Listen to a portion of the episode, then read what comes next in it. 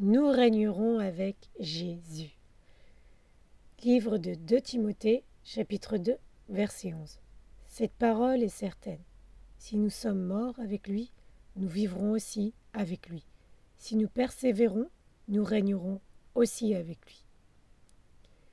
Jésus nous a fait une belle promesse, celle de faire de nous des rois et des reines dans son royaume.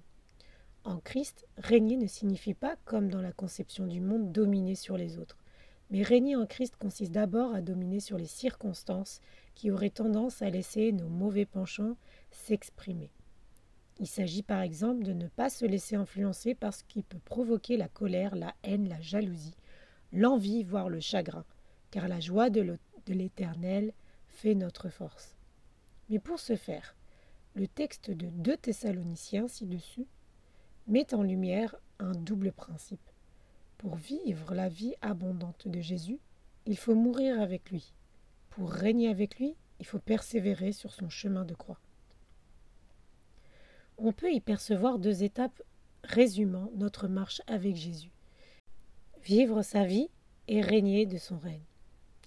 Jésus veut donc non seulement que nous ayons sa vie, mais en plus que nous régnons. Je peux donc naître de nouveau et bénéficier des grâces de Dieu en tant que son enfant. Mais je peux encore aller plus loin.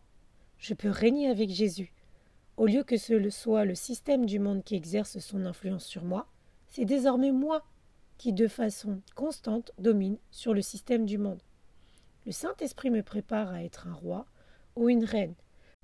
Lorsque Jésus reviendra rétablir son royaume sur terre, en m'apprenant à vivre comme un disciple accompli de Christ.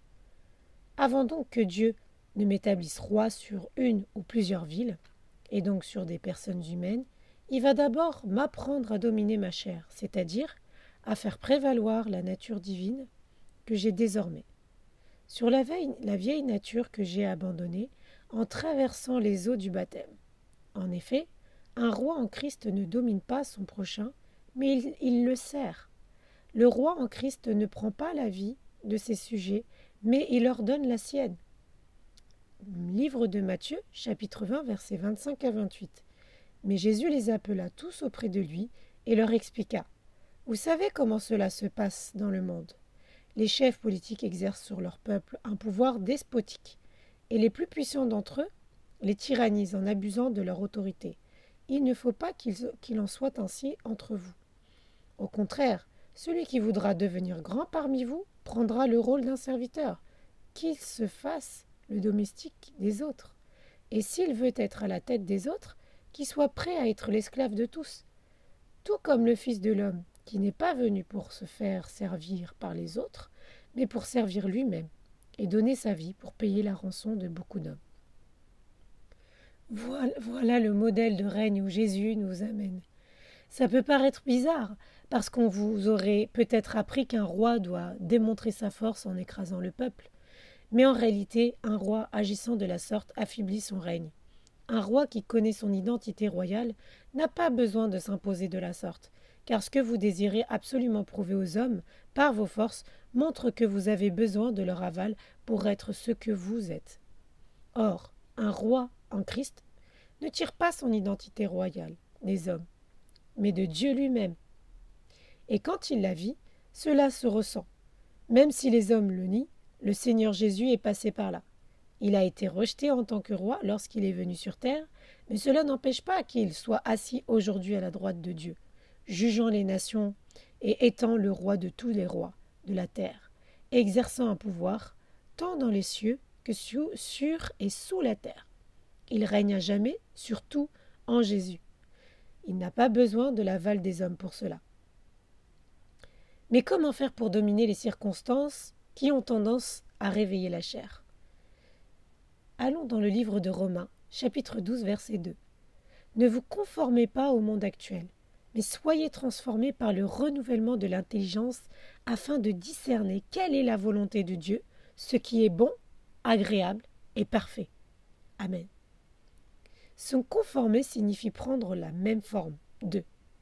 Transformer avec le préfixe trans exprimant l'idée de changement, de traversée d'au-delà, implique de prendre une forme différente, opposée.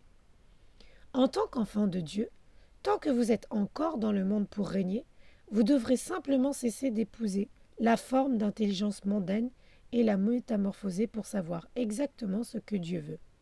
Ce qu'il permet, simplement, ce qu'il approuve, ce qui lui plaît vraiment et plus loin, ce qu'il considère comme parfait. Nous avons ici différents niveaux de volonté divine la bonne, l'agréable et la parfaite. Plus vous comprendrez où vous connaîtrez le cœur de Dieu, plus vous saurez faire la différence entre ce qu'il a simplement permis, de ce qui lui fait plaisir, ou encore de ce qui est parfait à ses yeux. Vous deviendrez aussi un roi ou une reine en Christ. Prenez courage, vous régnerez avec lui, et ce, pour l'éternité. Vous êtes même déjà en formation pour votre ministère royal, sous la conduite du Saint-Esprit qui vous apprend à régner déjà sur certaines mentalités humaines. Prions ensemble. Seigneur Jésus, merci de l'honneur que tu me fais en me préparant à régner avec toi. Amen.